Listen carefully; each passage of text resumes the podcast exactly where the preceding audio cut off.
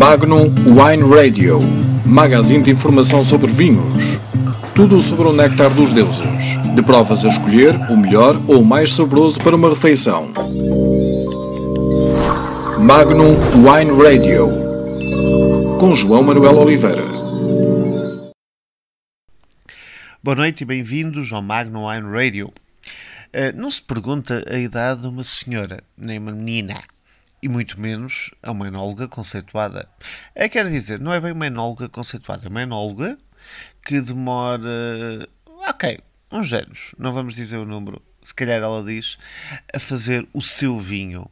Estamos a falar de alguém super conhecido, alguém que preside uma associação de produtores que faz vinhos espetaculares chamado Lavradores de Feitoria, mas que tem nome próprio, chama-se Olga Martins e faz um chi faz um vinho que é uma ela, um vinho, pode-se dizer, feminino, e que uh, lançou uh, esse vinho há pouco tempo.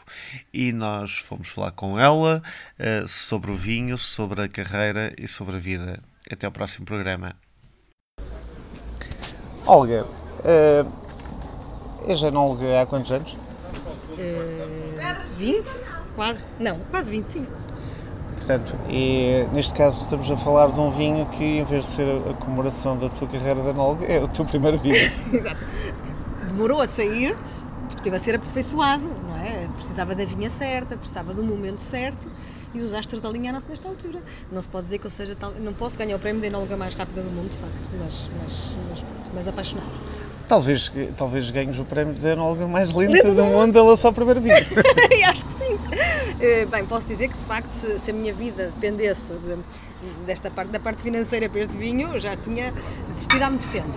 Mas, mas sim, foi, foram preciso um conjunto de, de condições, de, de, de, momentos para, para isto acontecer e, e, acho que tinha que ser agora. Também eu precisei de amadurecer, de provar. De, eh, eu sou.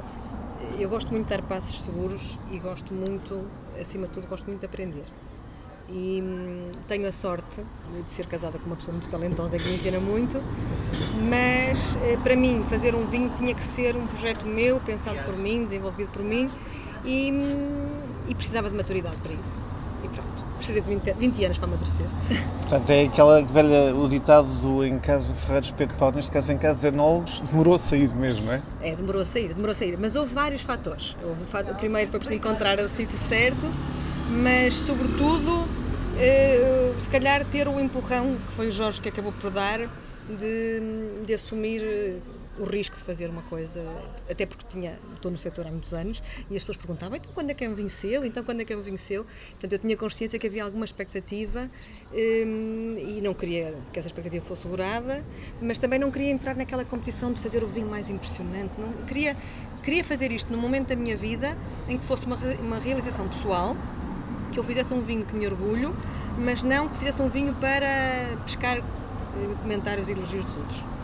Uh, voltando ainda às frases populares, tiveste um bocadinho bloqueio de, bloqueio de escritor, neste caso bloqueio de enólogo. foi um bocadinho, foi um bocadinho. Não foi tanto bloqueio, foi mesmo insegurança.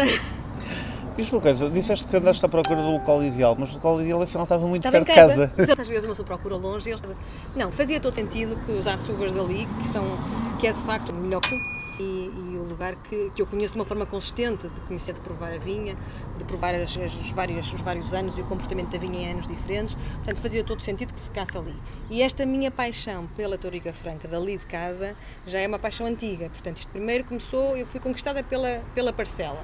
E, e depois fui-me namorando pela parcela até que fui ganhando passos seguintes. E portanto sim, não, não estava longe, era, foi fácil encontrar quase que me roubaste a pergunta a próxima, que era dizer, afinal, conta-nos o que é que é o, o Xi. O Xi. Pronto, o Xi é, é, é, uma, é a minha interpretação da Toriga Franca, da Quinta do Poeira. Nós, na, no nosso projeto, temos muita filosofia de fazer vinhos que expressem muito o nosso terroir. Nós achamos, nós gostamos muito da nossa quinta, eh, temos muito respeito pelo Douro, sabemos o quão difícil é trabalhar no Douro e, portanto, para nós, o nosso trabalho do ano é ter a fruta mais pura, mais perfeita possível.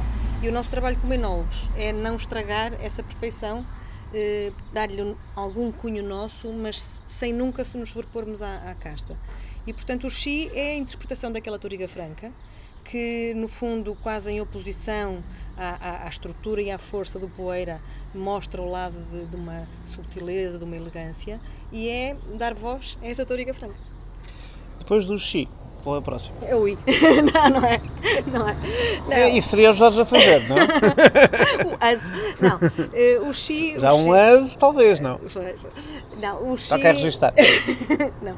O Xi, o Xi poderá eventualmente vir a ter uma versão branca, que anda a ser experimentada, e, mas desta vez ficou bem acordado entre mim e o Jorge que não há spoilers, ou seja, só quando tivermos certeza, quando tiver certeza que aquilo está bem, é que sai, porque uh, o Xi, no fundo, poderá vir a representar Portanto, começou com este vinho, mas poderá vir a representar um perfil que me agrada muito e que é muito diferente do perfil que nós temos, mas que coexiste perfeitamente na nossa quinta. Quer num poeira, quer num pau poeira. Sim.